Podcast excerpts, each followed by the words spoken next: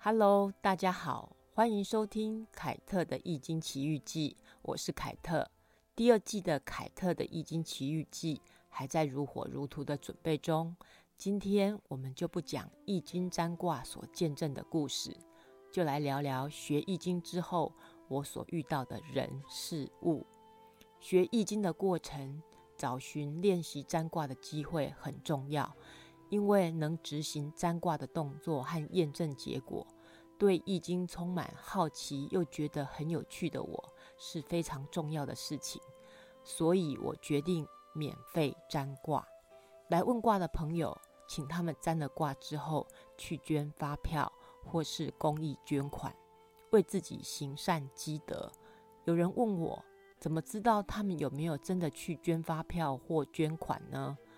我选择相信所有问卦的人都会去完成这一件事情。至于有没有去做，那就是他们自己的问题了。人要对自己所承诺的事情负责。来找我问卦的人，大部分都是心存正念的。问了卦之后，该前进、该保守、该退让、该顺势而为，就会自己有所决定。有正向的人，那当然也有一些较特别的人。或许是因为我不收费。就一直不断的来问卦，或者是会问很特别的问题。有一个朋友，他会把祖先托梦的事情拿来跟我问卦，或者是他已经问过神明的问题，他会来找我问卦验证。用这样子的状况来问卦，我发现占了卦之后，我会头痛好几天，所以我就直接跟这个朋友说。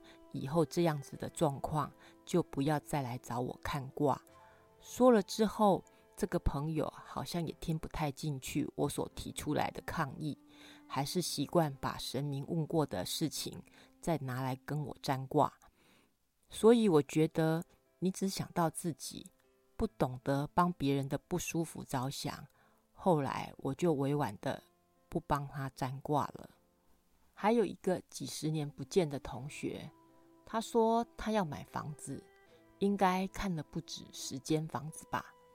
他每看一个房子就来找我占卦一次，每次他打电话给我就是马上立刻就要有结果。可是我没办法随时 stand by。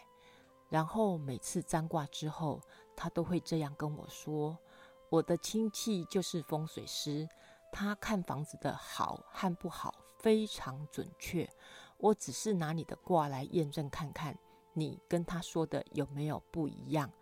结果你们两个说的居然都差不多耶！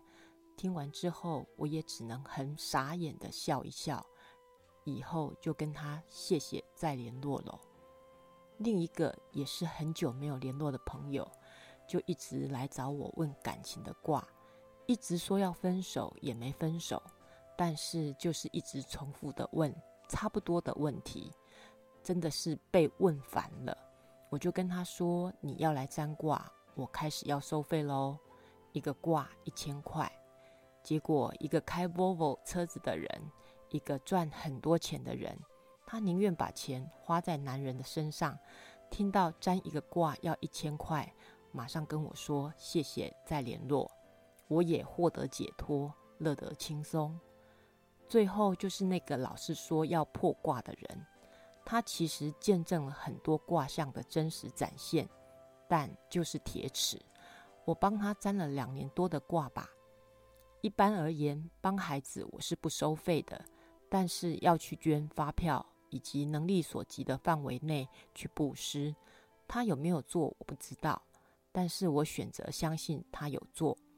后来，因为他的助理哭着说事情做不完，于是他要我去他的办公室上班。我跟他说不行，我去你的办公室上班，我们会撕破脸，以后连朋友都当不成。他再三保证不会发生这样的事情，有事情他会力挺我。可是有但书哦，他要我不要表现得太耀眼，而且。还要我对他说真话，考虑了一两个月之后，哎，真的都是金庸小说惹的祸啊！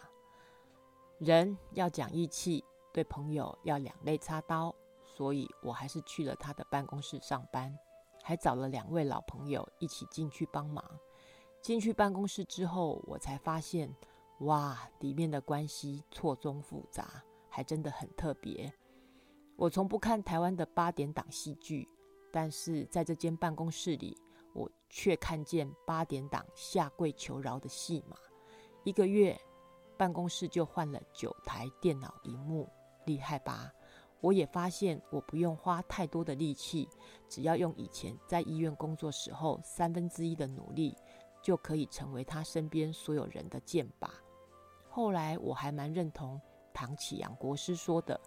八工人的命运啊，你只是在做自己该做的事情，啊，你就自然成为别人的箭靶。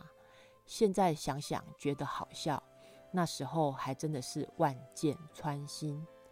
我去美国的时候，也曾经感受过种族歧视的氛围，可是我从来没有想过，在国外的我没有受到严重的种族歧视，却在自己的国家遭受到自己的同胞。以最难听的言语侮辱我。某个夏天的中午，大家在办公室里吃午餐。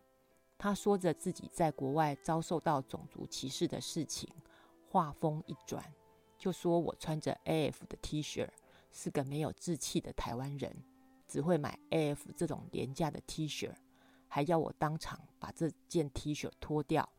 同事们都惊呆的看着我，我只能冷的回答说。这是我朋友从美国来台湾玩的时候送我的礼物。难道我穿我朋友送的衣服是犯了滔天大罪吗？有严重到跟台湾人有没有志气有关系吗？他说不出任何话来回答我。后来这个职场环境真的太混乱了，找来一起工作的朋友先离开了。很认真说实话的我也不想做了。易经和我的实话，字字指导问题核心。越是真实的话，越是难听。拿离职单请他签名的时候，一个大玻璃水壶就直接朝着我丢了过来。我直挺挺的站着，一动也不动。盖了章之后，我踩着满地的玻璃碎片，挺直了腰杆，头也不回的走出了那间办公室的门，再度。离开顶好大医院。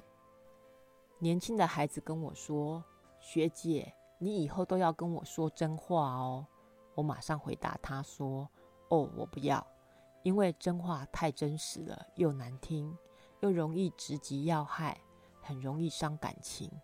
我宁愿选择让你去做，碰了壁之后再来好好跟你聊。”年轻的孩子说：“学姐，我懂你的意思。”所有的好跟不好都已经成为过去了，所有一切的人事物，我都把他们当作是逆境贵人，是他们要来磨练我的心智，让我有更大的勇气和能力去迎接更大的挑战。